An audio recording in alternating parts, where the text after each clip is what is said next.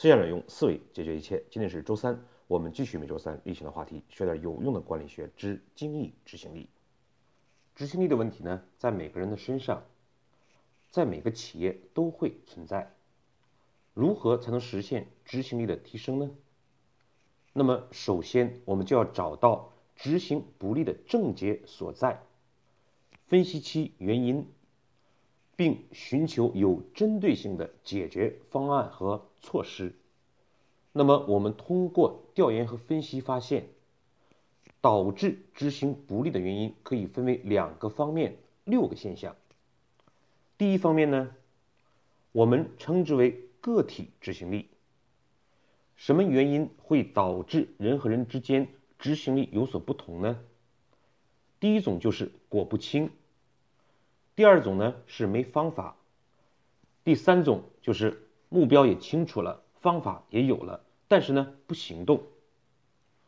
第二方面呢，我们称之为系统执行力，也就是说，因为这个组织的氛围环境，导致呢任何人进入其中，其执行能力都会大打折扣。其原因呢也有三个方面。分别是不服从、踢皮球和两层皮。那么呢，我们就对个体执行力做一个总结和回顾。刚才我们回顾到，第一个呢，导致个体执行不利的原因就是果不清。马克思呢曾经说过，无目标的努力犹如在黑暗中远征。而在实际工作中呢，员工经常犯的一个错误，恰恰就是。果不清，没有目标。应该讲呢，果不清是导致执行不力最重要的一个原因。但是呢，我们经常却忽略这一点。我们通常呢，都会认为自己有了目标才行动。但是事实上，在我们做很多事情的时候，并没有真正的将做这件事情的目的，我们要达到的最终结果想清楚，而是呢，贸然行动。甚至呢，糊里糊涂将事情做了，最后呢，却发现自己所付出的努力不能得到别人的认可，而这个时候呢，给我们带来更大困惑和苦恼的是，就是这个事情我已经做了很多的努力，甚至是加班加点，利用自己的休息时间，我们很容易呢，跟领导之间形成这样一种认识。作为员工呢，我们觉得我很努力；而作为领导呢，会觉得你只是工作而已，并没有实现目的和目标，浪费了资源，浪费了时间，甚至呢，丧失了机会。就像我们上一次讲到的案例，让一位秘书去通知召开相应的会议，可是呢，开会的时候有的人没有到，会议需要的白板。投影没有准备好，会议的相关人员呢，资料也没有收集齐。这事实上就是因为这个秘书并没有搞清楚领导让他去通知开会的结果到底是什么。如果他将自己的结果认为仅仅是通知相关的人员，那么这就是明显的果不清。我们日常之中当然还有很多这样的例子。比如说，领导说，请你帮助买一张到某某地的飞机票。那么没有经验的员工呢，往往会这样的回复领导：现在票卖没了。也就是说，在这个时候呢，这个员工将自己的工作认为是去买飞机票，但是事实上呢，领导要的是自己在某个时间到达某地。如果我们有了这样的结果和方向，当没有票的时候，我们就会寻找其他的途径和方法；而如果我们仅仅盯住工作手段本身，却不清楚它的结果的时候，我们给别人的体现就是：你看票卖没了，你不去想别的办法，就是感觉上没有执行力了。虽然呢，我们内在会感觉到很冤枉，感觉到呢领导很无理、很蛮横，甚至呢很苛责。但是事实上，它原因恰恰在于我们对这个结果并没有想清楚。那么这个时候大家可能会有一个问题了，那分明是领导没有交代清楚，所以呢，这个时候我们就涉及到了一个很关键的问题：一件事情如果结果不清楚，是员工有确认的责任，还是领导有确认的责任，或者是双方都有责任呢？往往呢，我这样去问相关的企业的领导者或者员工的时候，他们给我的回复往往是呢，领导有责任，员工也有责任。可是呢，我们知道，当一件事情两个人都有责任的时候，也就意味着谁都没有责任。当我们明白了这一点之后呢，我们再去询问相关的人员，得到答案往往是，当然是领导了。但是呢，正确的答案恰恰相反，确认的。责任必须是执行者，而不是发出指令的人，是领导或者是相应的需求部门。为什么要有这样的一个规定呢？或者讲，我们为什么要有一个这样的原则呢？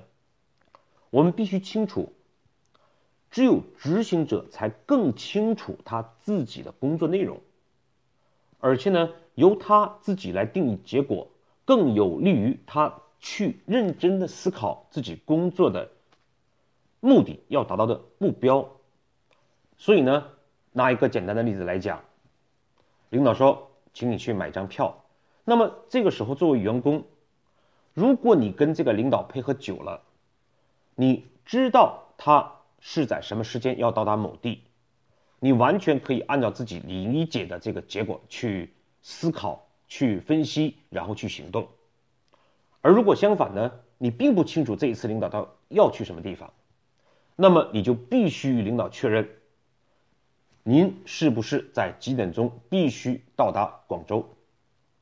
然后乘坐的工具最好是飞机，如果没有的话，火车也可以。因此呢，也就是说，确不确认是员工的权利，也是义务。如果你确认了，领导呢就意味着必须给你回复。而如果你没有确认，那么一旦发生了错误，那么相应的担当也在于执行者。只有这样呢，我们才能避免任何事情，我们都需要去不厌其烦的跟领导去确认，也避免呢，呃，其他的需求部门或者领导者在下达指令的时候，要非常繁琐的将每一个指令都明确化。事实上，我们知道，往往是一个领导面对七八个下级，这样的他的工作就非常的繁琐，同时他的下级呢，反而也就失去了去分析、思考问题的这样一个过程，不利于呢员工的成长。好，那么这个问题我们明确了，接下来还有一个问题是，那么我们怎么去定义这个结果呢？一件事情它的结果到底是什么？可能稍微学一点管理学的人都知道，有一个概念叫做目标管理。那么定义目标呢，有一个叫做 SMART 的原则。可是呢，呃，如果有时间，我们可以来交流。那么 SMART 原则并不是我们定义目标的非常好的一个方法。我们给的建议是什么呢？定义目标要遵从三点。第一点呢，我们要清楚是谁要的。我们讲需求的这个部门呢。称之为内部的客户。第二点呢，我们要知道他要的数据是什么，要的量化的最终结果是什么。那么呢，我们称这个叫数据。连在一起呢，就是对任何一个下达的指令，我们首先要分析谁是客户，以及呢，客户要的结果数据是什么。比如说刚才我们讲买张票，那么客户就是需求的。部门，即便呢下达指令的可能是呃行政部，那么实际的需求呢，也许是一个销售人员或者是总经理，他才是我们的客户，而他要的是什么呢？显然不是我们去买一个飞机票，而是呢我们能够提供一种方式，让他安全按时的到达某地，这呢就是数据结果。而第三点呢也是非常重要的。即便呢，我们去买张票这个事情，那么我们也需要其他部门的协同。比如说，我们需要到财务部去申请相应的款项，那么可能就会有一个问题：现在已经是四点五十九了，财务部人已经走了。那么这个时候，对我们一个思考的可能就是：那没有钱怎么买票呢？在企业里，其实有大量的这样的问题。我们做一件事情，总要受到其他的部门或者相关资源的制约，而这个资源呢，是我们无法控制的。对这种事情呢，我们必须转化一种思维方式。一件事情呢，我们能不能够做到是一回事情，而客户需求是什么呢？是另外一个事情。我们。必须想尽一切办法去克服客观的不可能，来满足客户部门的需求。这个思维呢，我们就叫跳楼思维。相关的这个故事或者相关的理解呢，我们可以参考前面讲过的篇章。总之呢，我们就像跳楼一样，我们不能想大人认为跳楼就是有危险的，跳楼就是不可行的。事实上，如果跳楼有必要的话，那么我们可以想出很多的方法。来实现安全的跳楼。对待我们的工作呢，也是如此。工作中总有太多的不如意，总有这样那样的限制，总会有一些部门的不配合，而我们想要体现自己的能力，体现自己的价值，我们恰恰呢就需要去克服这些现象，去寻找相应的方法。这个呢，我们就称之为跳楼。好了，所以这个时候我们就清楚了。当我们接到一个指令的时候，我们首先想的不是去如何工作，而是先要想我的目标是什么，怎么样去呃明确目标呢？或者讲我们明确目标由谁来发起呢？谁是执行者？谁叫负起发起确认目标的责任？第三个，怎么样去确定目标呢？我们就想谁是客户呢？谁需要呢？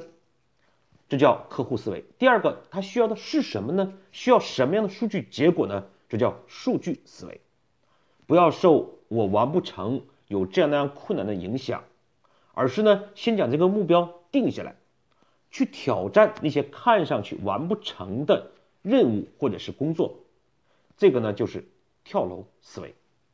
而通过这样的方式呢，我们就能明确我们工作的价值所在。